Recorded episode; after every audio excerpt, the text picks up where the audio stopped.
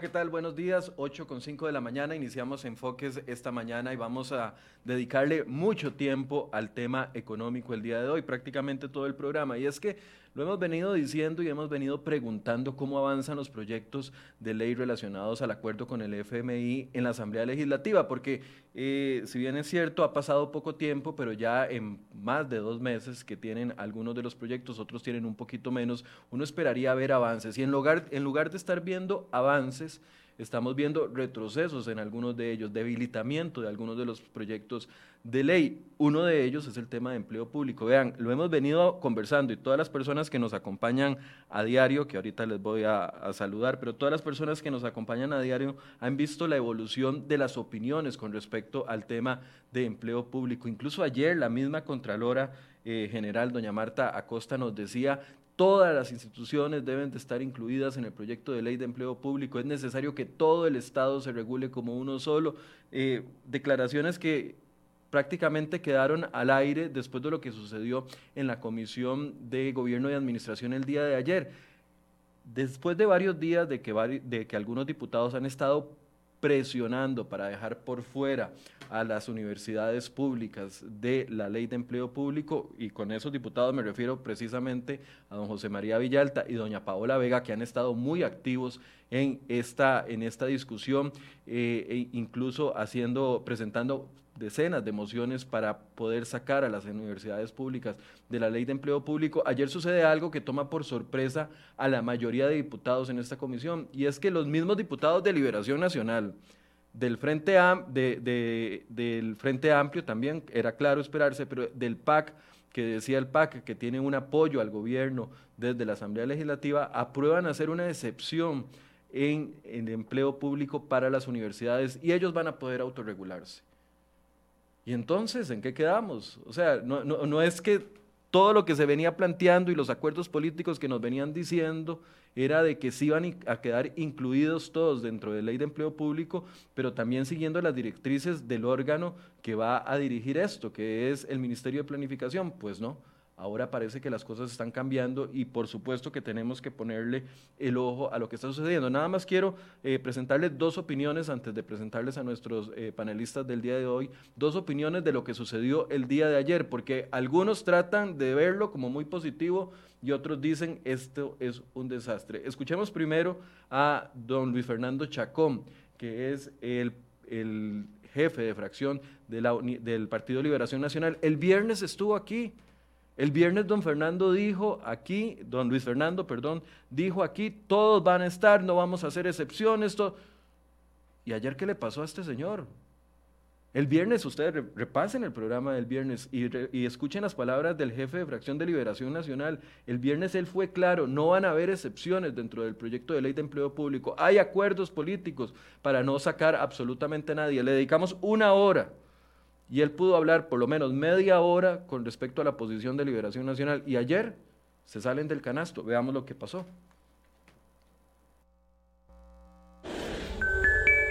Estamos cambiando, eso es su criterio, pero no es ese. El criterio es, se mantiene la misma rectoría, estamos metiendo a todas las instituciones bajo la ley de empleo público, por eso ratificamos ahora que quede en acta la claridad. El tema es que estamos blindando el proyecto, porque recuerde que tenemos que tener 38 votos y además estamos blindándolo no solo en materia de universidades, lo estamos blindando también en Poder Judicial, por eso están en una familia aparte y lo blindamos con el tema de municipalidades. Lo público está concebido exactamente en la ley, donde están incluidas todas las instituciones eh, expresadas en el artículo 2, con las exclusiones que expresamente están. No hay un capítulo de exclusiones en esa, en esa exclusión, ese artículo de exclusiones, no están las universidades públicas, que fue la idea inicial que tuvieron, que estuvieran explícitamente excluidas. No están excluidas. Entonces, no son, no son un mundo aparte. Siguen estando incluidas en el sistema de empleo público contempladas en el artículo, en el artículo 2. Se les aplica el salario global. Claro, lo que los diputados no están diciendo, don Luis Fernando Chacón del Partido Liberación Nacional, que es la minoría más grande que tiene el Congreso, y lo que no está diciendo don Víctor Morales, es que sí, quedan dentro de empleo público, pero ellos van a tener la opción de autorregular sus salarios. Salario global, pero ellos van a tener esa opción de, de, autorregularse. Eso no se lo están diciendo. Y lo que a mí más me preocupa es la falta de transparencia de los políticos. Tampoco le están diciendo al país que esas mociones que aprobaron ayer con cinco votos a favor, repito, eh, el PLN, el PAC y el Frente Amplio, lo que no le están diciendo es que esas, esas mociones las redactaron y las diseñaron las mismas universidades públicas. O sea, al final y al cabo sirvió el lobby de las universidades públicas, lograron lo que querían, metieron dentro de la ley lo que ellos querían. Ahora escuchemos la otra cara de la moneda, Pablo Heriberto Abarca de la Unidad Social Cristiana y Carlos Ricardo Benavides, que no está en este video, pero también ya le pedí un espacio para hablar con él, que dice que esto hay que corregirlo, que esto desnaturaliza y debilita completamente la ley de empleo público. Escuchemos a Pablo Abarca. Sistema general de empleo público se está creando un subsistema que es de las universidades públicas, de manera que no las excluye, pero les da un mundo, les pone un feudo y les pone unas barreras que van a tener que administrar de acuerdo a sus estatutos, o sea, como ellos quieran. Podría ser. En este momento Contrataciones, sí. despidos, que sí son particularidades. Habría que ver cómo evoluciona el texto, pero en este momento se está creando, se le está dando la potestad que ellos autorregulen. Entonces la rectoría, independientemente que quede en servicio civil o en plan, no estaría sujeta Exactamente. las universidades a ella. En un sistema, acabamos de crear un subsistema. ¿Es preocupante para ustedes, don Pedro Heriberto, en el marco de la discusión de este proyecto de ley, en el marco de lo que se pretendía en un principio y lo que pasa ¿Se hoy? debilita? Totalmente se debilita, básicamente ya hay exclusiones muy explícitas y por lo tanto ya se pierde interés. Esas mociones son de los rectores, ¿verdad? No lo sé. Bueno, al final parece que torcer brazos funciona. Es muy, muy lamentable. Le aprovecho para darle la bienvenida a Roy Cruz Morales, Tony Cubero, Eugenia Chacón, Gwen Samayoa, eh, Cristian Mora, Ricardo Chinchilla, eh, Rod Draven, que dice, Michael, entonces en manos de quién estamos? De, políticos que dicen aquí una cosa, pero la asamblea van a hacer otra, como don Luis Fernando Chacón, que repito, yo le dediqué parte de este programa el viernes y él fue muy claro de que no iban a haber excepciones. Y ayer mismo él, su voto, permitió esta excepción. Por eso a los políticos no hay que creerles las palabras, hay que creerles cuando actúan. Y siempre se los he venido diciendo. Vamos a conversar de este tema. ¿Se va a quedar el acuerdo del FMI en un simple paquete de impuestos, que era el temor que yo he venido diciendo en las últimas semanas? ¿Va a quedar solo la parte de impuestos y los de recorte del gasto va a ser una, una, un simple engañillo para que nos quedemos contentos, meter a una universidad, pero puede definir sus autos, eh, autorregular sus salarios.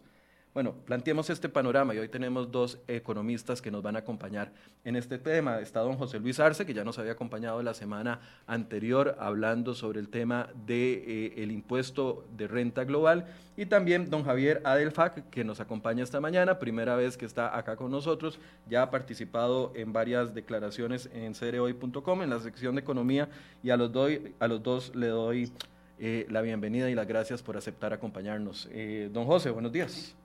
Muchas gracias, buenos días, ¿cómo está? De ahí, un poco, es, lo que está pasando. un poco azurumbado, como, como dicen popularmente. No, yo, yo, también, a, a, mí me parece que el tema de lo que está sucediendo en el Congreso con la ley de empleo público en particular, que por cierto no anticipa cosas buenas para el resto de reformas que están incluidas en el ajuste con el fondo, es simple y sencillamente demencial. Eh, demencial en el sentido de que se desestructura un proyecto de ley que tiene que tener un cierto contenido técnico, porque no estamos hablando de un tema simple, sino que estamos hablando de cómo atraer talento al sector público y cómo además generar ahorros en ese componente. Y es demencial también porque lo que muestra es que hay grupos de interés que claramente están eh, utilizando sus palancas políticas eh, para llevar, para generar rentas. Porque lo que mucha gente no sabe o no conoce en el caso de, las universidades públicas es que los ahorros que se generen eh, en materia de remuneraciones ah, por la ley de empleo público son ahorros que quedan dentro del sistema de universidades públicas. Uh -huh. Es decir, son ahorros que se pueden dedicar, por ejemplo, para inversión en infraestructura, para becas para los estudiantes. Esto es, es demencial. Y quisiera nada más, si me das una oportunidad adicional, que señalar que ese no fue el único evento que sucedió ayer que es, es distópico. ¿verdad? La otra cosa que sucedió ayer también es que se votó una moción, la moción 81, digamos, de, del proyecto de empleo público, ¿verdad?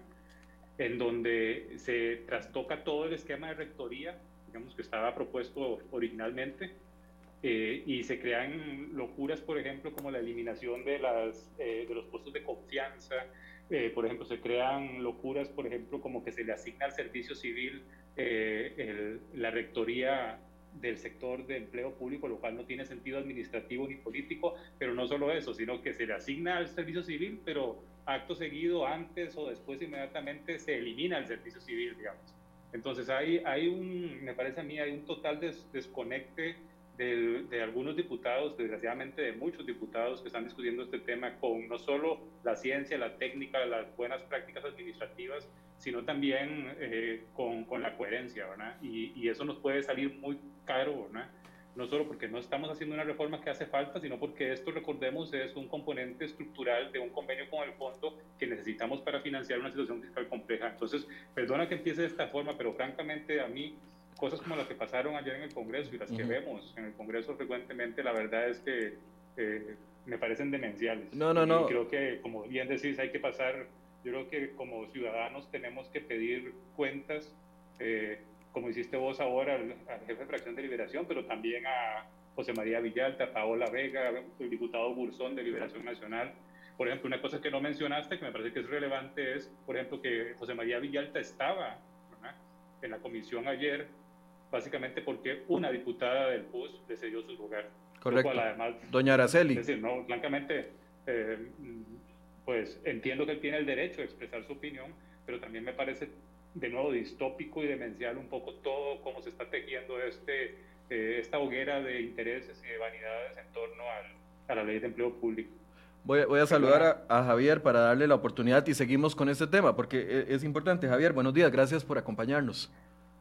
¿Qué tal? Buenos días, buenos días José también, muchas gracias por la invitación, a todos también los que están mirando y conectados, pendientes de este tema importantísimo.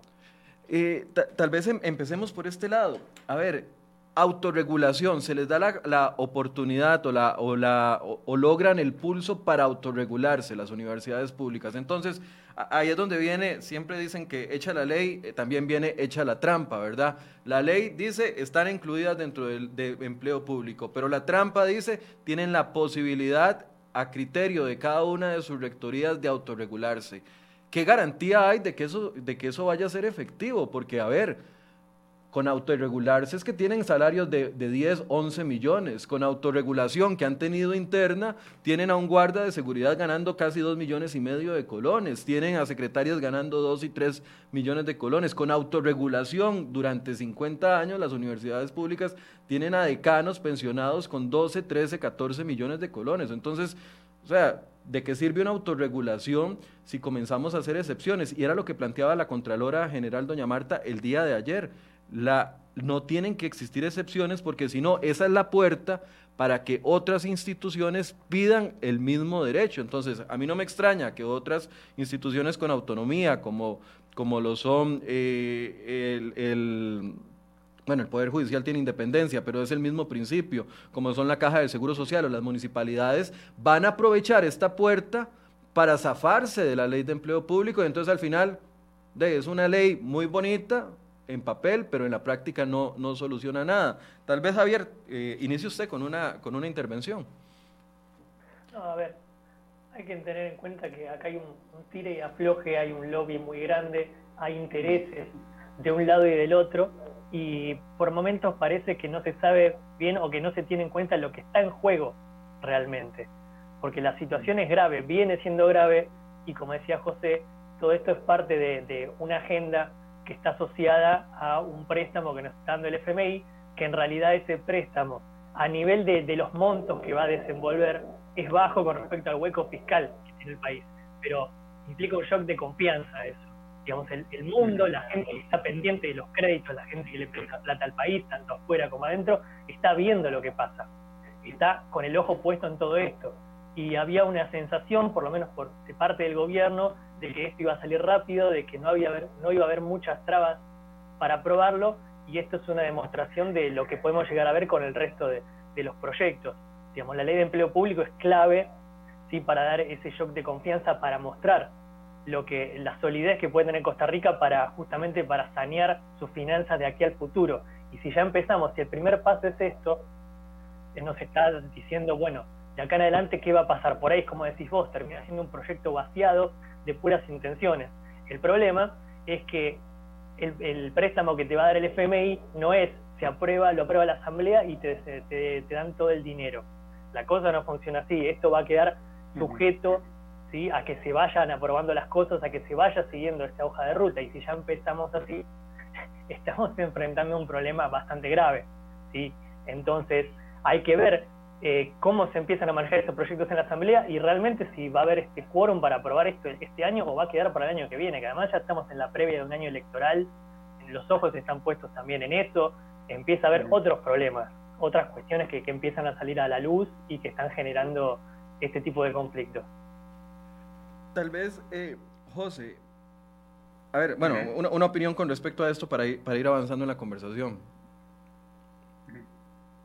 Pues eh, lo que decías de la autorregulación, el tema aquí son los incentivos. Vamos a ver. Eh, los, eh, no, no, somos ángeles todos, no, no, no vivimos entre un grupo de ángeles todos bien intencionados que vemos en el bien colectivo y el bien común el objetivo que guía todas nuestras intenciones. Para eso existen, digamos, normas institucionales y para eso existen algunas reglas en donde a través de mecanismos de representación buscamos bien colectivo a través de políticas públicas el problema de la autorregulación son los incentivos, básicamente es cómo asegurarnos, por ejemplo, que la autorregulación, aunque pretenda buscar un fin que tiene, obviamente que todos queremos, que es la autonomía, la libertad de cátedra, el espacio amplio en las universidades para que las personas cultiven el conocimiento y se cree conocimiento, aquí el gran riesgo es que esos espacios amplios se utilicen por grupos de interés para extraer rentas. Y es lo que desgraciadamente sucede en los presupuestos públicos con temas como, como este tipo de gastos, con los temas salariales, con incluso eh, el lobby de sectores empresariales. Entonces, eh, palabra autorregulación en el vacío del entorno político, de los, de los grupos de interés, como mencionaba Javier hace unos segundos, eh, eh, es, es un saludo a la bandera, digamos, porque hay detrás intereses y los presupuestos públicos son generalmente botines para extracción de renta y no nos podemos dar ese lujo porque eso nos lleva, nos puede llevar a una crisis muy profunda y además no solo eso, es decir, no solo es un tema de crisis, es un tema de lo que queremos que haga el Estado efectivamente, ¿verdad? Yo creo que si hiciésemos una encuesta, todos queremos universidades públicas que funcionen, ¿no? Y este tipo de extracción de rentas lo que hace justamente es hacer que lo que deberían hacer lo hagan, lo terminen haciendo mal y además generando inequidad y yo creo que eso es social y políticamente debería ser inaceptable, por lo menos desde mi punto de vista. Ahora, ¿cómo, cómo cae esto? Perdón, perdón, metí la cuchara, pero hay algo que... adelante, adelante, no hay problema, Javier. Esto es una conversación y podemos em, conversar y interrumpirnos los tres, porque además yo lo hago mucho, entonces le permito a la gente que me, interrumpa también. A mí también, excelente. no, a ver, lo que yo quería decir es algo tan simple que tiene que, tiene que calar hondo en la, en la, gente, porque a veces uno no se da cuenta, porque estamos hablando de, de millones de colones, de plata que entra, plata que sale, salarios este, que eh, digamos, en el año, cuando el tipo entró a trabajar, perdón, yo hablo muy así porque también soy argentino, pero eh, en el año uno que entra una persona a trabajar está ganando 400 mil colones y por ahí pasan 10 años y ya está ganando 2 millones por hacer exactamente lo mismo. Y hay que entender que acá estamos hablando de presupuestos. Un presupuesto es algo limitado, ¿sí? entonces toda plata que se va a pagar, salarios que son de privilegio, que son de lujo, están quitando dinero para otras cosas importantes. En la universidad pública eso implica quitarle dinero, por ahí ampliar el cupo, ampliar este, la cantidad de, alumnos que pueden tener una beca, que pueden estudiar gratis, y al fin y al cabo el objetivo de una universidad pública es ese. Aquí, quiero plantear algo, porque este, este evento sucede en una misma semana en donde conocimos hace apenas dos días en la tarde conocimos que el Fondo Monetario Internacional, el Comité Ejecutivo, ya aprobó o avaló la propuesta inicial que eh, presentó o que negoció con el gobierno en enero anterior. Y nos, y nos da una noticia que yo, al menos yo desconocía, y era que podría haber un, o que habrá un primer depósito sin condicionamiento, un primer depósito de 296 millones de dólares. Para quienes eh, se están poniendo al día, vamos a ver. El acuerdo es cercano a un 5% del PIB. Ese acuerdo tiene dos componentes, un componente de recorte de gasto y un componente de incremento de ingresos que se traduce popularmente en Coronado, donde yo vivía, en más impuestos, en un aumento de impuestos. Esos dos componentes tienen que estar firmes, tienen que estar fijos para cumplir la meta. Ahora, el Fondo Monetario, el lunes, el Comité Ejecutivo, es decir, los top de los top, aprueban eh, este plan que se presentó y dicen, hay luz verde, hay luz verde para un primer depósito de 300 millones de dólares y el resto vendrá condicionado a la aprobación de los proyectos de ley. Eh, esta es una práctica normal en los acuerdos de facilidad ampliada del Fondo Monetario Internacional, dar un primer depósito eh, sin ningún tipo de condición. Eh, contesto. Adelante, adelante. digamos, no es, no es poco usual. Vamos a ver, cada, cada acuerdo con el fondo tiene sus particularidades específicas. Eh, en este caso, lo que sucedió el lunes es que el directorio del fondo aprueba el convenio con Costa Rica, pero aún falta que Costa Rica lo apruebe legislativamente. Eh, entonces, eh, básicamente, el giro de ese primer desembolso y la puesta en marcha del, del, convenio formalmente va a requerir primero la aprobación legislativa del convenio de préstamo, pero también la aprobación de cierta condicionalidad para los siguientes desembolsos. Eh, yo creo que la característica que tiene el, convenio con el Fondo Costarricense es que yo creo que es claro que aquí estamos resolviendo dos problemas al mismo tiempo, que están relacionados, pero no son la misma cosa. Uno es cómo cerrar el déficit primario. Es decir, lo que mencionabas de la, caída en los gastos, de la contención del gasto y el aumento de los ingresos, ese es un problema. Y el otro es que tenemos que eh, buscar cerrar una brecha de financiamiento muy grande. Es decir, que tenemos que pagar mucha plata este año, eh, principalmente por vencimientos de deuda y por nuestro propio déficit eh, del año, y para eso es importante el financiamiento externo. Entonces, el hecho de que el convenio tenga un desembolso de inicio, a mí me parece que es un poco el reconocimiento de que este es un convenio que quiere buscar un ajuste, pero que también quiere garantizar espacios de financiamiento externo para poder sobrellevar esa muralla de vencimientos que tenemos este año. Y, y creo que esa es la razón. No es anormal, es decir, eh, puede pasar, digamos, pero cada convenio es muy, muy específico. Ok, ahora, eh, perdón, es que estoy un poco desconcentrado por algo y, lo voy a tener que decir y, me disculpan eh, hacer la pausa. estoy buscando las palabras adecuadas para decirlo. la economía no tiene, no tiene nacionalidad. Yo no quiero que el programa de hoy se convierta en una discusión en redes sociales porque hay un economista argentico. A ver, la economía no tiene nacionalidad, son números, son, son, son hechos concretos que tiene que una persona tenga una doble nacionalidad o que sea de otro país para poder apuntar o no. Por favor, les pido que ojalá que esa no sea la discusión del programa, porque yo durante el programa estoy tratando de captar de las decenas de comentarios las preguntas que ustedes tengan para compartírselas a los invitados.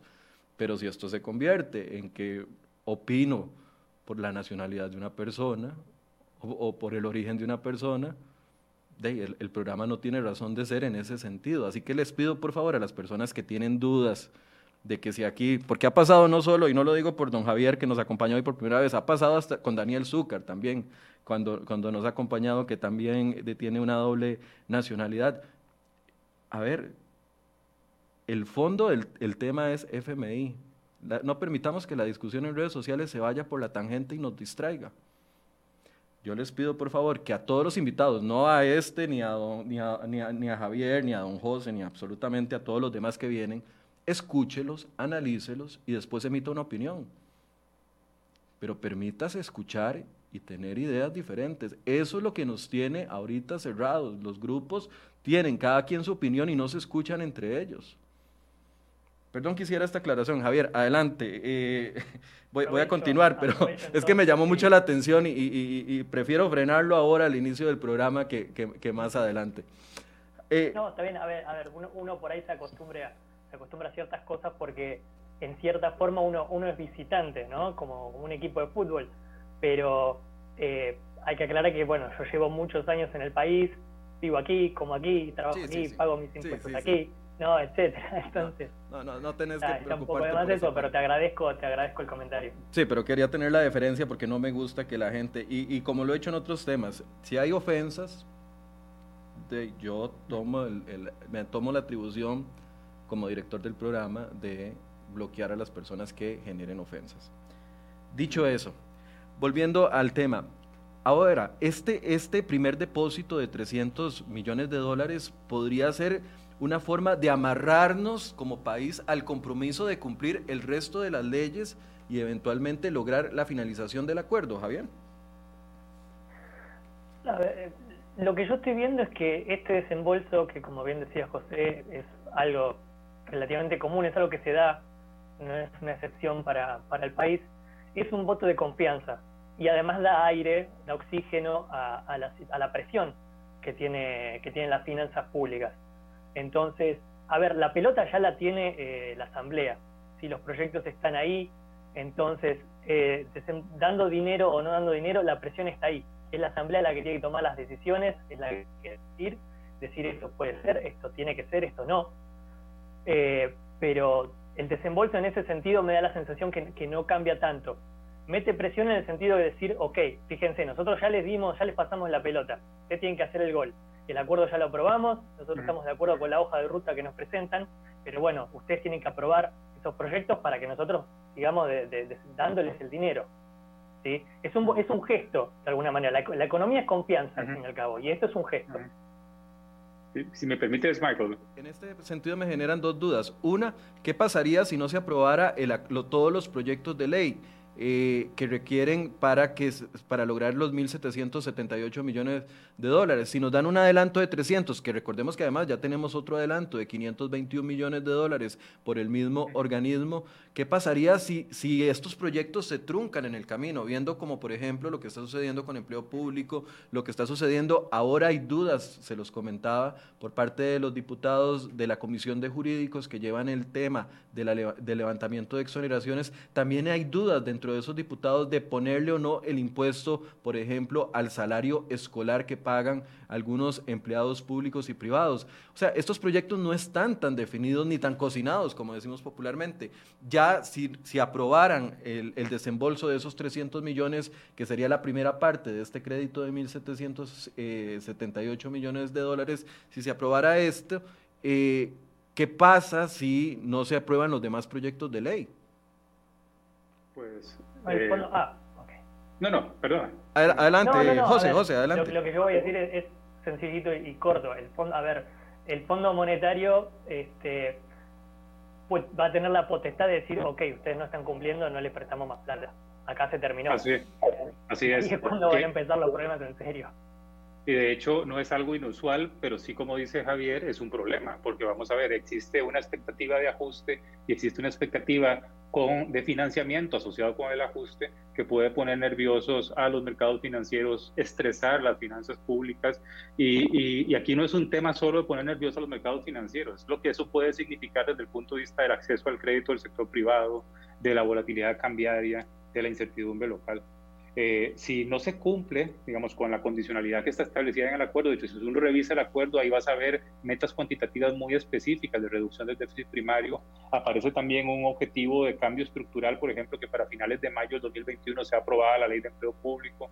Eh, si eso no sucede, digamos, simplemente el convenio eh, se descarrila y, y, y, eso, eso es un problema, digamos, desde el punto de vista de confianza. Quisiera, digamos, también hacer, señalar una cosa que es importante. Lo que ayer hizo el directorio del fondo es decir, ya no estamos listos para girar, pero eso no significa que giraran hoy, ¿verdad? Es decir, eh, el, convenio tiene que ser aprobado en el Congreso costarricense, requiere 38 votos, y además también hay algunas metas indicativas estructurales, por ejemplo, como la aprobación de la ley de empleo público, que también es un, es un componente que podría eh, eh, descarrilar el acuerdo incluso en el primer desembolso. Y la otra cosa importante es que no es cualquier ley de empleo público. ¿no? Sí, es decir, aquí no es que yo agarro un papel y le pongo ley de empleo público y lo presento y eso es suficiente, ¿no? Es decir, eh, lo que se apruebe en el Congreso de la condicionalidad pactada va a ser revisado para verificar que cumpla, digamos, con las condiciones estructurales y las condiciones de aporte al ajuste fiscal que se ha pactado entre el staff del fondo y el equipo económico del gobierno. Y todo eso es generalmente un proceso, pues bastante, eh, digamos, eh, un procedimiento bastante intenso. A ver, voy a, voy a poner un ejemplo muy burdo, muy burdo para ustedes los expertos, pero tal vez para tratar de aterrizar el tema más claro. Por ejemplo, si yo contrato eh, o si tengo un crédito con, el, con un banco, por ejemplo, para hacer una casa, para establecer un negocio, para, para cualquier tipo de cosas, usualmente los bancos no dan eh, eh, primeros desembolsos, digamos, con, con a discrecionalidad pero después del primer desembolso, incluso si yo cumplo con los requisitos y eventualmente no se ve el avance de obra en la casa, no se ve el avance de obra en el negocio, etcétera, etcétera, los segundos, terceros, cuartos, quintos desembolsos se me congelan. Hasta ahí tenemos claro, eso puede suceder en este panorama. Pero digamos, en la banca minorista, por así decirse, de inmediato me dicen, pague lo que le, lo, que le, lo que le prestamos al principio porque usted no cumplió. En este caso no, no, no sucedería eso, o no lo sabemos si va suceder o no. No, no sucede, digamos, simplemente queda una deuda que pagaremos en el plazo que está establecido. Exacto. Ok. El tema, el tema importante acá es que José en realidad lo mencionaba, pero el plan B no hay. Sí. Y, y hay que tener en cuenta que esto, eh, digamos, lo de ayer fue una demostración de que es susceptible de que haya muchos problemas, no quiero decir demasiados, porque tampoco es cuestión de andar asustando, pero que esto va a tener muchas piedras en su recorrido, muchos problemas en aprobarse los proyectos de ley, sobre todo del lado del gasto. Hay mucho lobby en todo esto. ¿Cuál es el plan B si no se aprueba? Costa Rica está muy presionado por las tasas de interés, digamos, porque las grandes ventajas de estos desembolsos, tanto el del FMI como los otros préstamos internacionales que van a venir, es que son a tasas muy bajas ¿sí? Todos queremos que nos presten plata a, un bajo costo. Costa Rica está pagando tasas muy altas en el mercado internacional, 8 o 9%. Entonces esto, digamos, si supongamos por un momento que la ley de empleo público no sale, se empiezan a poner trabas, el FMI dice, no, la verdad, este, no están cumpliendo con lo que prometieron, hasta acá llegamos. ¿Qué va a pasar? Hay que salir a, hay que pedir permiso para este, emitir eurobonos, a qué porcentaje, cómo se paga, con qué.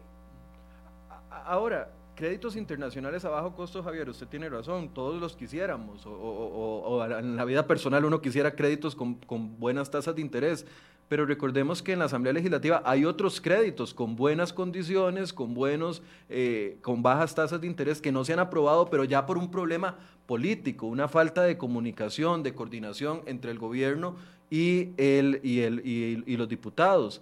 A la hora de haber otra oportunidad de otro crédito, se debería de priorizar este por sobre los créditos que están pendientes, como el crédito del BID, como el crédito del Fondo de Avares y Garantías. O sea, ¿cómo debería funcionar esto? Porque, a ver, los diputados están plantados y mucha, una, una parte de la población también en lo mismo. No queremos más créditos, aunque se conocen los beneficios de esos créditos. Entonces, no es el problema de que estemos desesperados por créditos eh, en buenas condiciones, porque ahí está el menú puesto. El asunto es que aquí no nos ponemos de acuerdo pues se requieren todos, Michael.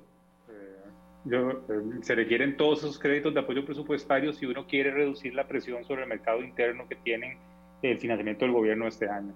Y ahí yo creo que efectivamente lo que estás planteando, la clave que estás planteando es la discusión política, ¿verdad? Es cómo el gobierno logra impulsar esa, la agenda de ajuste junto con la agenda de financiamiento, convenciendo, creando espacios de confianza para que la oposición eh, lo vote. Y la oposición, creo yo, también tiene que actuar responsablemente, ¿verdad? Porque muchas veces, aunque es natural la desconfianza, sobre todo un país que durante 10 años pateó y pateó la pelota hacia adelante por de diferentes formas sin hacer el ajuste, ¿verdad? Es natural la desconfianza, pero creo yo también que la oposición tiene que ser responsable en el sentido de que eh, eh, una, una, situación de inestabilidad económica eh, es políticamente como ponerse un revólver con una bala en, en, la sien y, jugar un riesgo que yo creo que como sociedad no, no merecemos y no podemos correr. Entonces creo que aquí hay, eh, el tema, como bien planteabas, es político, ¿verdad? Y hay que avanzar responsablemente todos, gobierno y, y, partidos políticos en el Congreso y grupos de interés hacia un, un acuerdo que permita eh, resolver este tema de una manera civilizada. Javier, sobre este punto. A ver, Sí, no, es, es un momento de, dejar diferencias de lado y, llegar a consensos. Es importantísimo porque la magnitud del problema en el que está el país es grande y por momentos parece que, que hay gente, hay este, diputados que no lo están teniendo en cuenta eso. y, se está jugando el futuro del país. Nadie quiere llegar a una crisis. Yo la he vivido en el 2001 en Argentina y es terrible, nadie quiere pasar por eso. A ver, nadie quiere, en realidad, vamos a ser muy sinceros, nadie quiere ir a pedirle plata al Fondo Monetario en un acuerdo de tipo SAF porque sabe que eso implica condiciones. A nadie le gusta que le pongan condiciones y le digan, yo te voy a dar plata si haces tal cosa. Eso no está bueno, a nadie le gusta eso. Pero si llegamos a este punto es porque hay una crisis en la puerta. Yo llegué, yo llegué al país en 2013 mi primer contacto con los economistas chicos era andá mirando lo que está pasando con el déficit, andá mirando eso. Fue lo primero que me dijeron. Y, y hace años que se viene advirtiendo esto, esto va a explotar, esto va a explotar. Y uno dice, bueno, ok, la pateamos, pateamos, me decía José, vamos pateando la bola, vamos pateando la bola, le pasamos la papa caliente al siguiente gobierno, eh, pero estamos en ese punto donde ya no se puede pasar más la papa caliente. Y en la asamblea todavía están por ahí con discusiones, con cosas este, partidarias, con cosas personales, con divisiones que, que no tendrían que estar en ese momento, donde tendría que haber consenso, ceder, ponerse todos de acuerdo. Hay, lobbies ahí, este, el Estado, está el sector privado, está la gente. Bueno, tratar de, llegar a un acuerdo y el gobierno tiene que empezar a hacer bien ese trabajo. La clave está ahí, José lo, lo decía, la clave está en eso, tener esos consensos. Que, mete presión el hecho de que el comité ejecutivo ya se haya pronunciado el lunes anterior, mete presión a los diputados de, una u otra forma de que sea el Fondo Monetario Internacional y que no sea decirle no a créditos como de, organismos eh, multilaterales que ya están más, con los que tenemos relación más común, por así decirse, como el BID, como el BESI. A, a esos créditos los diputados hasta el momento le han dicho no pero mete presión o cambia el panorama cuando es el Fondo Monetario Internacional y no un organismo eh, como estos otros? Yo, yo, creo que sí hay algún tipo de presión y, no sé si presión es nada más el concepto apropiado, sino también credibilidad. En el sentido de que, vamos a ver, el, el, fondo, aunque ha cambiado en los últimos años, en particular a partir de la primera década de este siglo, ya no es el mismo organismo frío y, digamos, eh, calculador que era en los años 80 y 90, es realmente muy estricto en sus políticas de financiamiento y en el, y en el tipo de medidas que eh, acompañan esas, esos financiamientos. Entonces, el hecho de que haya un, una definición del directorio del fondo creo que eh, crea credibilidad en el sentido de que el ajuste es por lo menos suficiente para alcanzar los objetivos que se estaban planteando. Eh, y pone la pelota, ahí sí, eh, pone la presión interna en el sentido de que ahora es el proceso político doméstico el que tiene que, que avanzar. Y creo que pone presión en una cosa que Javier mencionaba al puro inicio de esta conversación que estamos teniendo, y es, eh, digamos, el tema de confianza en relación con el proceso de ajuste. Si hay algo, digamos, peor, por ejemplo, que no va a acudir al fondo cuando uno tiene un problema como el que tiene, es tocar la puerta del fondo y no llegar a tener el acuerdo. Eh, entonces también mete presión, creo yo, eh, a los partidos políticos, al gobierno, a los grupos de interés, en el sentido de que las consecuencias, por ejemplo, de, de, quedarse a medio camino en este proceso, además de las terribles consecuencias macroeconómicas que tendría, sí ciertamente es algo que puede generar un shock negativo de confianza contrario a lo que ha estado sucediendo en las últimas semanas, producto más bien de que aparecía que íbamos avanzando, que sí puede tener efectos eh, negativos eh, macroeconómicos. Y no es cuestión de asustar, yo creo que Javier lo dijo muy bien y creo que también eso vale la pena señalarlo. Aquí no es cuestión de estar asustando con downgrades o con depreciaciones de la moneda, yo creo que es eh, simplemente ver la, lógica de Costa Rica y de, los, otros países cuando suceden estas cosas. Véanlo, digamos, en el sentido contrario las buenas noticias de finales de año, de inicios de este año en relación con el avance del convenio con el fondo, han mejorado las condiciones de financiamiento del gobierno, han dado un aire. Si pasara lo contrario, esas mejoras, créanme, se van a erosionar muy rápido. Y por eso es que creo yo que ahí está la, un poco la credibilidad y la presión que esto, que esto genera. Pero hablar con Costa Rica o, para, para los, las personas, eh, los inversionistas extranjeros, e, etcétera, etcétera, ¿qué tipo de mensaje están recibiendo? Porque por un lado reciben el lunes la noticia de que el comité ejecutivo del fondo eh, aprueba el convenio y entonces eh, por ahí algunos ustedes mismos nos han dicho, es una noticia positiva.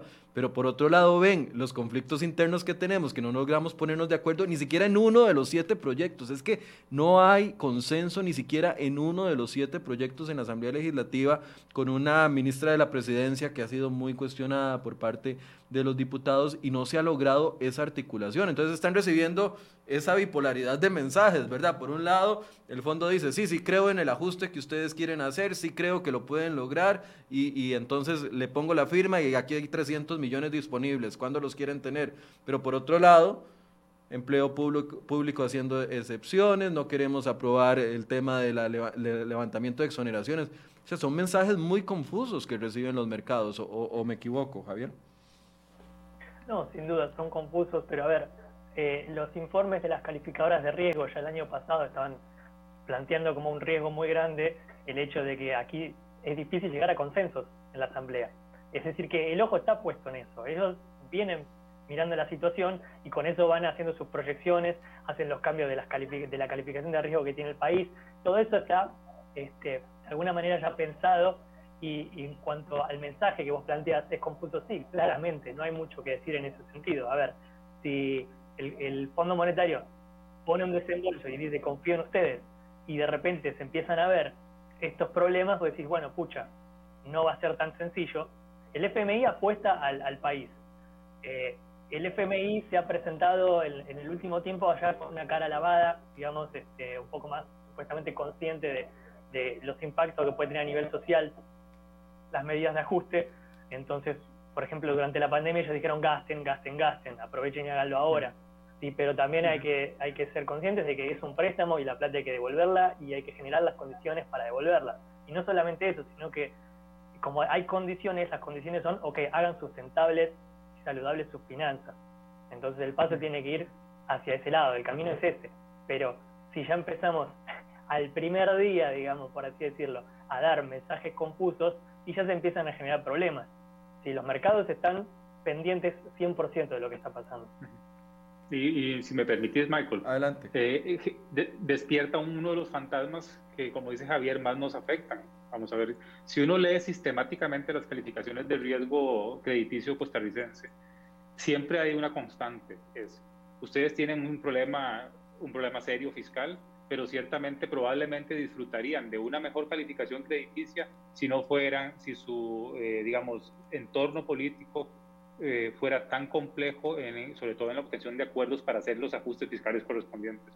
Entonces, de hecho, la ausencia de acuerdos y ni siquiera de consenso. Yo, a mí la palabra consenso no me gusta mucho, me gusta más la palabra acuerdo, acuerdos más sólidos legislativos. Eh, la ausencia de acuerdos políticos nos pasa una factura grande en términos de confianza porque efectivamente el resto del mundo ya nos conoce, ya sabe que somos una montaña rusa de emociones cuando hablamos de ajuste fiscal eh, eh, y, política, eh, especialmente en el Congreso y entre la relación Congreso y Ejecutivo. Hay muchas preguntas el día de hoy, voy a, voy a ir saldando algunas para que ambos participen. Dice Rod Draven, ¿Qué consecuencias trae al país y por consecuencia al gasto público si el préstamo no lo aprueban por este tipo de exclusiones? A ver, ah, No, no, dale, no, vos, ah, dale. No, a ver, eh, igual seguramente entre los dos vamos a ir picoteando y diciendo, este, porque las consecuencias son muchas y en todos los, los sectores, pero en principio, a ver, la plata de algún lado hay que conseguirla. El gobierno tiene un gasto, tiene un presupuesto, de ese presupuesto el 55% más o menos va a salir de financiamiento. Entonces esa plata hay que conseguirla de alguna manera. El tema es que si, si el acuerdo se cae, el gobierno va a tener que empezar a acudir a otros préstamos, por ahí tenga que salir al, mercado externo, eso va a implicar pagar tasas tres, muchísimo más altas, entonces el dinero que vos tengas que destinar al pago de intereses, por ejemplo, eso va a aumentar esa bola. Ya el año pasado fue como 35% de los ingresos del país, o sea, muchísimo. Entonces, va presión, muchísima presión. Así que nadie quiere, pero si la situación continúa, continúa eso, te lleva un default, es decir, al momento que dices no puedo pagar más. Eso sí. Y mientras llegamos al, default, al default, eh, las consecuencias las vamos a experimentar madera. las familias y las empresas. Toco madera aquí. Eh, la- No, no, Toco no, madera. y, y yo- y, eh, sí, y- y vamos a ver, hay que también ser realistas en el sentido de que esa no es una realidad, yo, yo por lo menos no lo considero una, un evento cercano, ¿no? ni siquiera. Eh, pero sí creo que hay que tener presente que mientras llegamos a ese punto, cada minuto que pase se empeoran las condiciones, eso sí es un hecho, y la otra cosa es que mientras llegamos a ese punto, lo que vamos a percibir el sector privado, y no estamos hablando solo de las grandes empresas, sino las pequeñas, microempresas, las personas que requerimos financiamiento del sistema bancario, es eh, la competencia del gobierno por los fondos. Y esa competencia nos eleva los costos de financiamiento y entonces también genera el gran problema que siempre eh, exigimos resolver, que es el problema del crecimiento económico, de la reactivación, que una buena parte de- del estancamiento que padecemos eh, pre-COVID, por ejemplo, quitando el tema de la COVID-19, tiene que ver justamente con esa piedra enorme, esa espada de Damocles que pende sobre la cabeza nuestra, que es la situación de las finanzas públicas. Dice Sergio Barrantes, Michael, por favor consúltele a los invitados, ¿qué opinan de reestructurar la deuda interna? ¿Es posible que las entidades acreedoras del gobierno central puedan condonar la deuda sin comprometer los fondos de pensiones? Esta ha sido una idea que también han mencionado muchos sectores. Gracias, don Sergio, por la pregunta. Sí, no sé si me... me Sí. Adelante, José. Y después- arranco. No, no, Sí, te ah, toca a vos arrancar. Ah, ok. Eh, pues vamos a ver, eh, a mí me da mucho miedo esa palabra. Lo primero que recomendaría es no Reestructurar lo la deuda tan interna. alegremente. Sí, sí, primero no la, no la deberíamos usar tan alegremente y no, y no, no, lo, no lo digo por el oyente, ¿verdad? Lo digo en general más bien por las autoridades o por los políticos, ¿verdad? Porque eh, esa palabra es una mala palabra financiera, especialmente porque puede deteriorar nuestra calificación crediticia muy rápidamente si percibimos que estamos caminando por esa vía. Ese es un primer tema. Yo creo que hay que hacer una gestión de deuda pública mejor y bajar el costo de financiamiento de la deuda por eh, saneando las finanzas públicas, mejorando la, los mercados internos de financia, los esquemas internos de financiamiento y accediendo a recursos externos. Eso primer punto. La otra cosa es que también es un mito en realidad, creo yo, que uno pueda reducir sustancialmente la deuda costarricense recurriendo, por ejemplo, a que las empresas públicas o instituciones públicas que tienen esa deuda la condonen. ¿no? Porque hay que recordar que una buena parte de esa deuda en realidad no es de las instituciones que la poseen, sino que es una contra, es, digamos, está eh, financiado, asociada con pasivos que estas instituciones tienen con, con nosotros, los fondos de pensiones, los depósitos bancarios, ¿verdad? Entonces, en realidad, creo yo que para lo que se puede hacer efectivamente, usar la palabra reestructuración despierta demasiados fantasmas, demasiados temores y puede ser, digamos, si no se usa, con, si no se habla con cuidado, eh, si la semántica no es mm, cuidadosa, puede ser más bien una fuente de, más eh, incertidumbre y volatilidad. Pero a ver, aparte de los fondos de pensiones que sabemos que eh, finalmente terminan distribuyéndose entre las personas que estamos cotizando y, y nos sirve a los cotizantes que esos fondos generen réditos, generen eh, intereses, generen eh, dinero que termina siendo repartido entre nosotros los cotizantes. Aparte de los fondos de pensiones, eh, don, don Sergio hablaba de condonación de deudas. Me imagino que está hablando de otras instituciones, no fondos de pensiones, otras instituciones que, le prestan, y, aquí lo han dicho algunos otros economistas, es que sacamos de la, de la bolsa, de la mano, de, de la bolsa derecha para prestarle a la, a la- a la bolsa izquierda y nos cobramos entre nosotros mismos. Esas posibilidades son muy complejas económicamente y, y legalmente de aplicar, porque aquí también hemos cuestionado por qué la Universidad de Costa Rica, por ejemplo, de los fondos que recibe para el FES, que deberían de invertirse, insisto, en la educación de la gente, en tener más acceso para que los muchachos no tengan que pagar universidades eh, privadas carísimas y puedan acceder a educación de calidad, etcétera, etcétera. ¿Por qué, por qué se sigue permitiendo eso? Los fondos de superávit de instituciones que se terminan prestando al país para, para poder financiar la deuda. E- En esos casos específicos también hay, ven un riesgo. A, a ver, yo lo, lo- a grandes rasgos, uno lo que ves es efectivamente lo que decís vos, que uno se presta con una mano hacia la otra.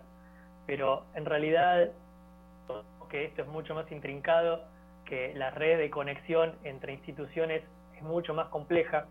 Entonces es una cuestión de cirugía y hay que ver también el costo político que hay que asumir para realizar eso. Porque también hay que entender eso, la economía está es- claramente está muy ligada a lo político y la teoría es una cosa y la práctica es otra.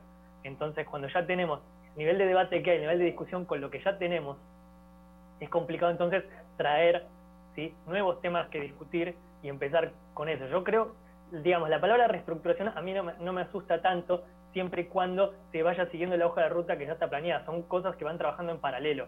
Pero todo lo que pueda significar ahorros para el Estado sin estar perjudicando ¿sí?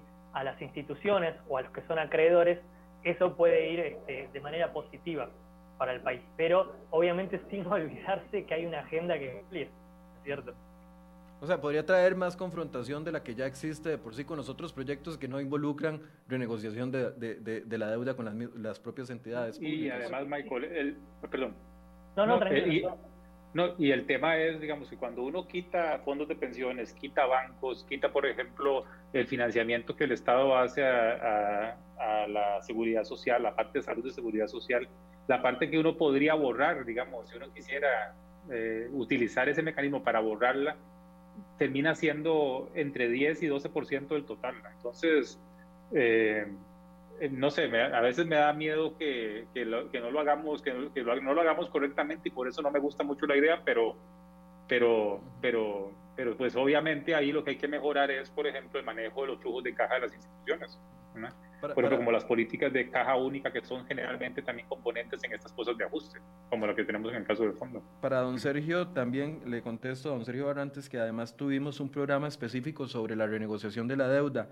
Eh, lo puede encontrar en la sección de eh, programas, donde dice enfoques, acá en cereoy.com, eh, y ahí estaba eh, un programa específico con el economista Edgar Robles, que fue superintendente de SUPEM, y él nos habló de este tema de los riesgos y, beneficios que traería la renegociación de la deuda.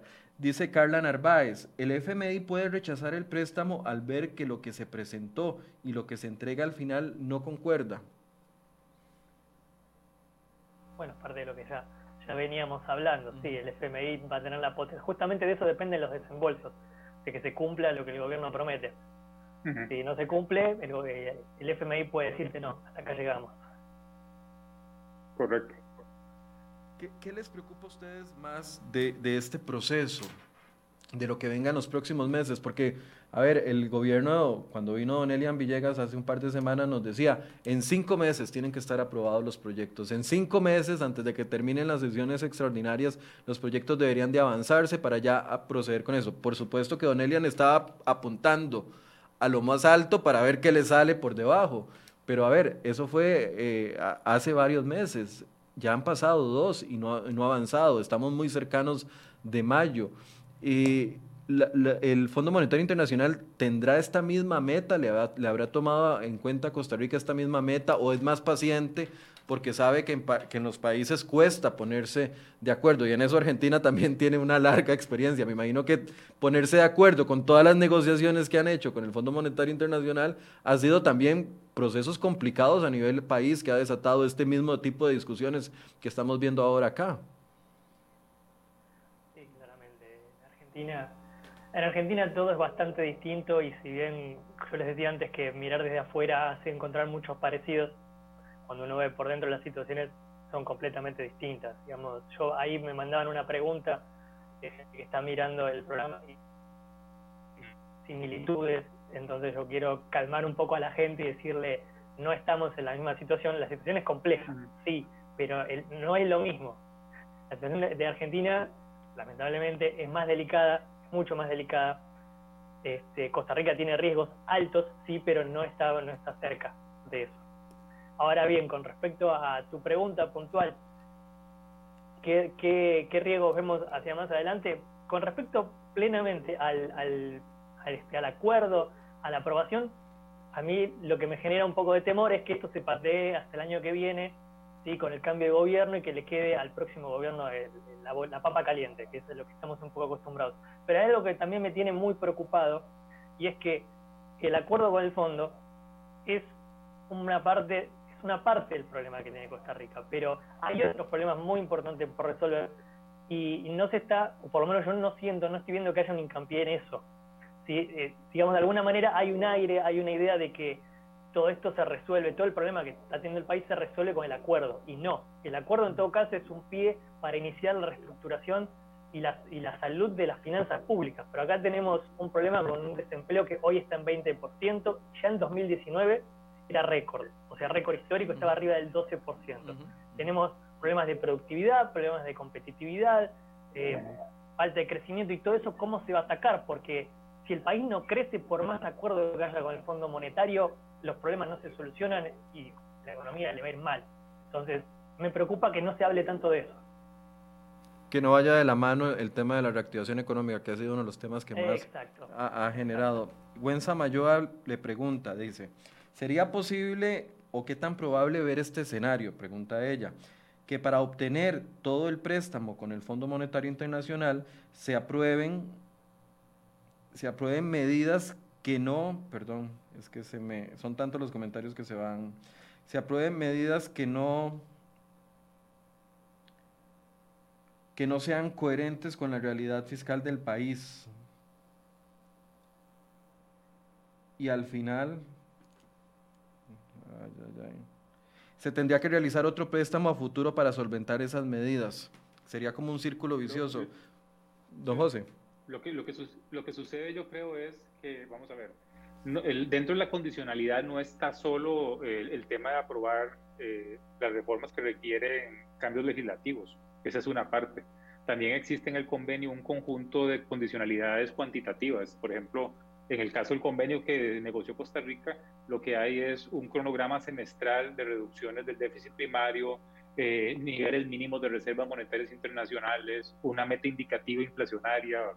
Entonces, eh, eh, vamos a ver, hay otros componentes que sí obligan a los resultados más en blanco y negro, digamos, que sí van directamente a la línea final del balance que van a ser, que tienen que cumplirse para poder obtenerse los desembolsos. Y después está también la otra cosa que había mencionado, que habíamos mencionado antes, y es que no es solo aprobar una ley o aprobar un cambio de una ley, sino que hay que, eh, hay que asegurarse que el cambio que se aprobó tiene sentido, es coherente y además genera las, eh, los rendimientos en términos de reducción del déficit primario que se estaban estimando. Todas esas cosas el fondo lo va a estar revisando cada seis meses y dependiendo de eso eh, se giran, se hace, se giran los desembolsos, ¿verdad? O se renegocian ciertos, ciertos componentes. yo en relación con... Perdón, termina la idea, termina la idea, perdón. yo en el caso de este convenio, eh, creo yo, a mí me parece, digamos, que dada nuestra realidad política, eh, vamos desgraciadamente a seguir hablando del tema fiscal probablemente algunos años más. No solo porque el proceso de ajuste es largo, sino también porque probablemente este va a ser un convenio que es como un puente entre una administración y otra. ¿verdad?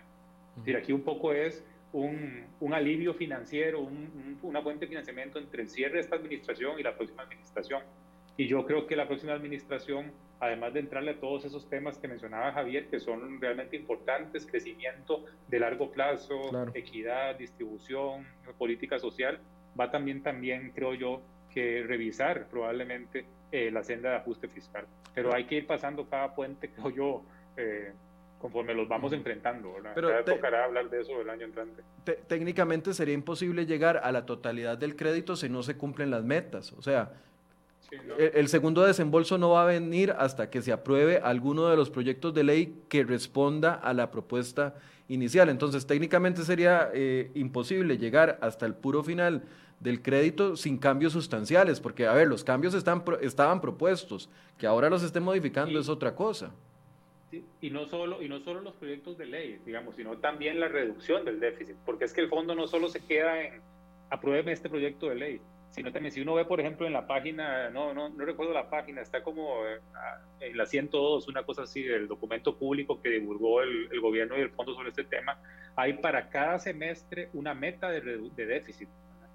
Y esa es una meta que el fondo va a verificar que se cumpla, ¿verdad? Si eso no se cumple, no hay desembolsos eh, adicionales. ¿Quería decir algo sobre este punto, Javier? No, eh, José fue muy, muy claro en el tema. Aquí tengo otra pregunta. Entonces, Juan José Cordero dice, ¿qué nivel de deuda tienen los países que se consideran como estables y qué porcentaje se considera como de quiebra? Aquí estamos llegando al, 68% este año, llegamos en, en nivel de deuda sobre el PIB es relativo, porque, a ver, Japón tiene un 200% de su PIB en, deuda y nadie duda en prestarle plata a Japón. Entonces, si bien hay algunas métricas, eh, algunos te hablan de que si el país es en desarrollo, un 50%, un 60%, pero no hay un consenso a nivel internacional de cuánto es saludable porque depende de cada economía, de la estabilidad de cada economía, de, cómo funciona, de sus condimentos, de su política, etcétera. Sí, de hecho, coincido totalmente con lo que plantea Javier y le agregaría dos cosas. Al final no es tanto el nivel, como, eh, como planteaba Javier, es dos cosas clave. Primero, si esa trayectoria es explosiva, si nos lleva, digamos, a un crecimiento permanente de, eh, eh, explosivo. Y la otra cosa clave es si nos quieren financiar. Es decir, si nosotros mismos como residentes estamos dispuestos a financiar el gobierno y si los de afuera financian el gobierno. Cuando uno empieza a percibir, por ejemplo, que los del resto del mundo dudan en financiarnos y eso se refleja y los, y los que vivimos acá pedimos tasas de interés más altas, eso ya es una señal de que el riesgo, digamos, está aumentando y que por lo tanto entonces estamos teniendo problemas de sostenibilidad de deuda pública. Sí, pero usando el, ejemplo de Javier, bueno, claramente nadie dudaría de prestarle una economía como Japón. Eh, eh, el hecho de que su endeudamiento sea tan alto tiene que ver muy relacionado a que su producción y su crecimiento anual es, es alto, entonces también eh, por ese lado compensa. Entonces no es solo el hecho de que tengamos 68% de deuda lo que nos está asfixiando, sino que tenemos 68% de deuda y casi todo lo que pedimos prestado lo gastamos en gasto corriente y no en gasto de inversión que podría generar reactivación económica, etcétera, etcétera. No sé si estoy equivocado en ese punto. No, para nada siento que, Japón no, viene creciendo poco, pero al fin y al cabo Japón, Japón es Japón. Eh, eh, vos hiciste hincapié en algo que, es la realidad, es la confianza. Yo siempre digo lo mismo, que es que la economía tiene su lado real. La gente tiene su comercio, se levanta a las 5 de la mañana, levanta la, persiana, trabaja, eh, está la gente que sale a vender banderitas en la calle, pero todo eso está respaldado en confianza. digamos, el sistema económico mundial, el sistema monetario se respalda en confianza y a uno le van a prestar dinero mientras confían. Si mientras uno dé esa, esa sensación de seriedad y diga, mira, ustedes pueden prestarme porque yo devuelvo. Hasta ahora Costa Rica lo ha venido haciendo, es un país que ha sido históricamente, por lo menos en las últimas décadas, estable, ha devuelto lo, lo que pide prestado, pero todos ven, y lo vemos nosotros también, que cada vez pide prestado más y que todo esto que va pidiendo prestado es para pagar lo que pidió prestado antes. Y en algún momento eso se acaba, esa cuando se termine esa confianza es el problema. Nosotros ahora, con este acuerdo, lo que estamos buscando es ese shock de confianza y decir, miren, este, el FMI confía en nosotros, nos va a prestar plata, nosotros sometemos una agenda que la vamos a cumplir, eso va a generar desembolsos y hay un organismo como el fondo que va a estar controlando que eso suceda. Ok, y por último, Juan López dice, ven un plan para llegar al superávit primario que el FMI nos pidió. Me imagino que un plan ya concretándose. Yo veo una pura alcahuetería, dice Juan, que se está pateando la bola para, para, los siguientes años. Efectivamente, bueno, es que es muy difícil decirlo porque los proyectos están todos en, en cuestionamiento, pero si se aprobaran como estaban con las metas y las, y las métricas establecidas, sí se iba a lograr el, o sí se lograría el déficit, el, el el, yo en ese tema soy relativamente optimista. El superávit, perdón. A diferencia de, de, de, don Juan. Digamos. Don Juan es el, el, Sí, perdón, no le escuché. José, si gusta empieza de nuevo porque no le escuché. Ay, no, que yo en el, sentido, digamos, de que el plan es consistente en reducir el déficit primario, yo creo que sí hay, que sí es creíble y que sí es consistente. Eh, y, depende ciertamente que se aprueben estas reformas jurídicas, pero también depende básicamente de que la economía recupere, digamos, los niveles pre-COVID-19, que yo creo que algo, algo de eso va a ir sucediendo naturalmente y además de que entre en plena potencia, digamos, las reformas que se aprobaron en el 2018. Entonces, a mí me parece que el plan sí es, sí es consistente.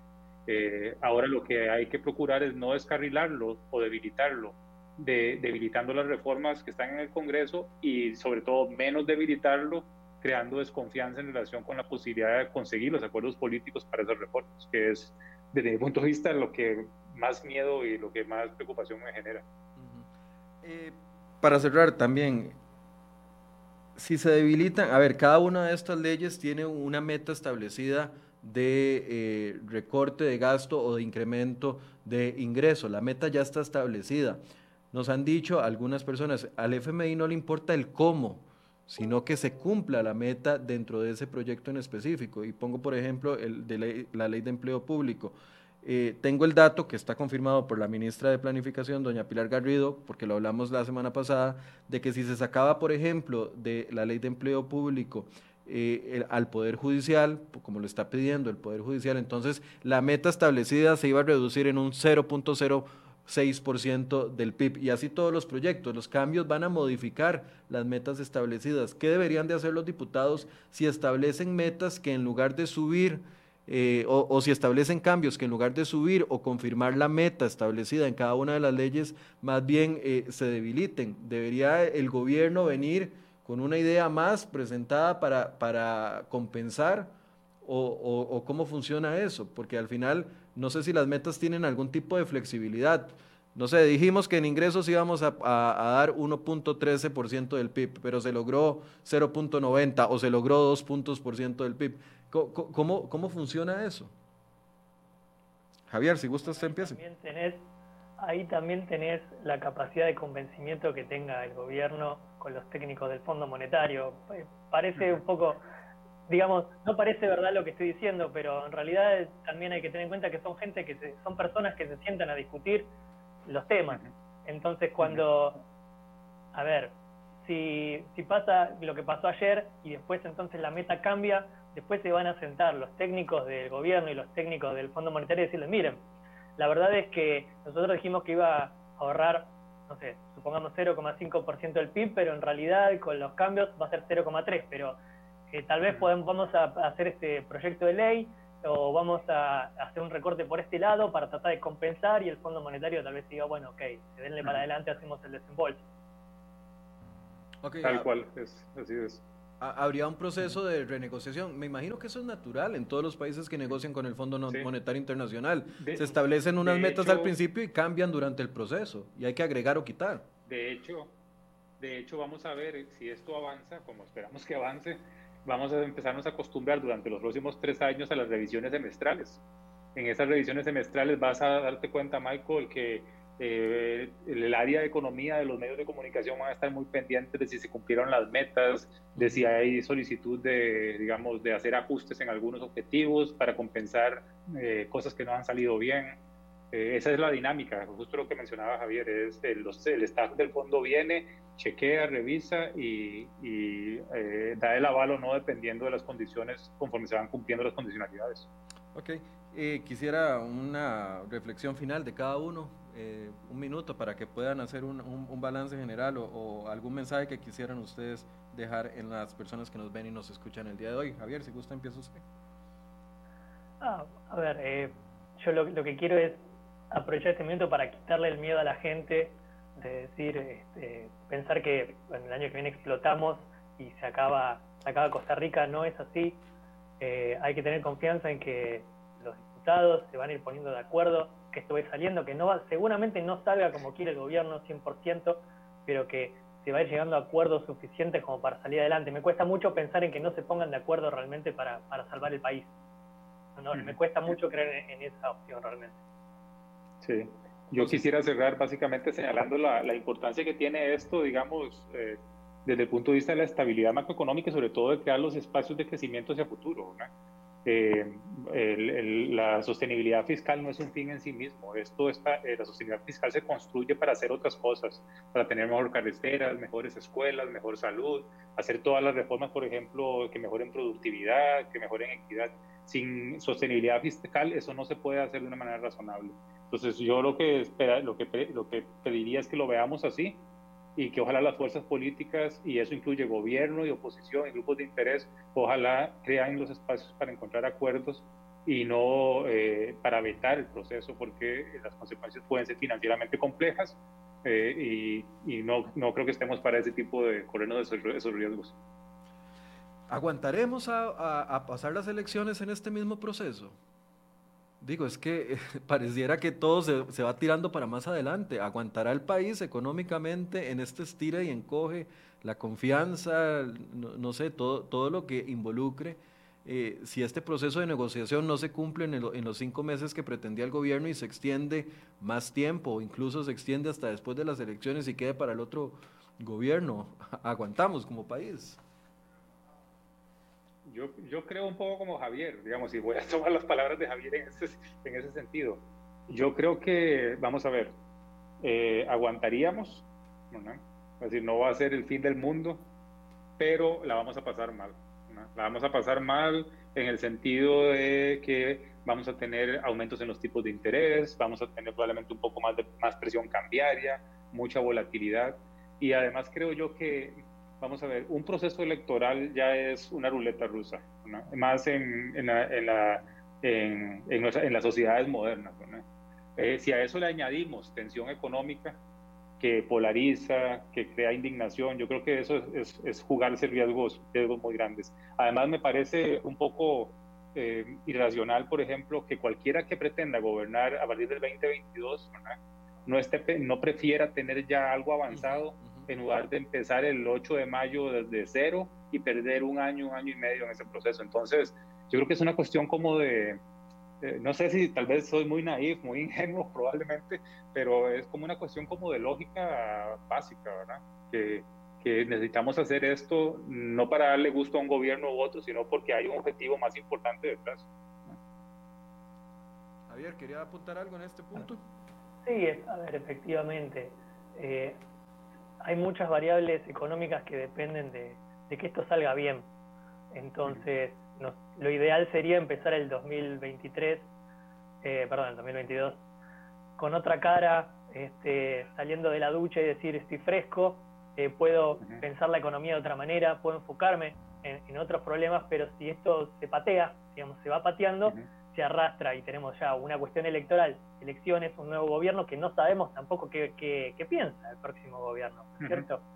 ¿Qué es realmente lo que va a querer hacer? Si todo esto, o buena parte de esto, queda pendiente para el año que viene, por ahí va a haber que sentarse a renegociar cosas, a rediscutir temas, y eso va a generar atrasos importantes. No, no queremos eso, digamos. A ver, lo que queremos es que esto se solucione lo más pronto posible eso sí, nos gusta no, la realidad es que nadie quiere llegar al Fondo Monetario, pero aquí estamos. Es porque la situación es grave.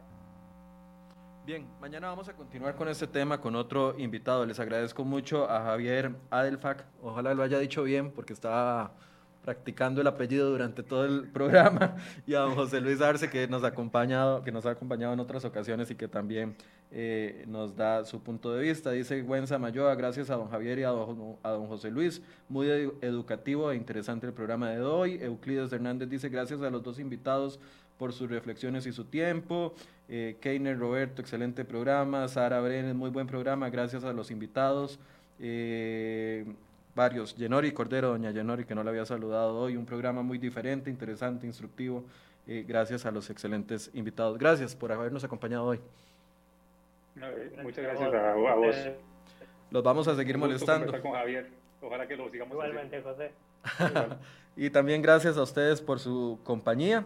Mañana vamos a continuar con este tema. Eh, Juan Carlos Hidalgo nos va a acompañar el día de mañana. Vamos a hablar de dos temas eh, relevantes. Lo que sucedió a nivel interno, recordemos que Juan Carlos tiene intenciones de ser diputado de la Unidad Social Cristiana y hoy está muy molesto por lo que por cómo se lo que sucedió con la Unidad Social Cristiana el día de ayer, está pidiendo explicaciones a nivel interno, pero además él está puntualizando un tema que a todos nos interesa, el monto que, estamos, que estamos pagando por las cargas sociales en este país, que ha sido un impedimento para algunas personas para poder migrar a la formalidad. Esos dos temas los vamos a abordar mañana con Juan Carlos acá en Enfoques a partir de las 8 de la mañana, así que los invito para que se conecten y nos acompañen. Muy buenos días.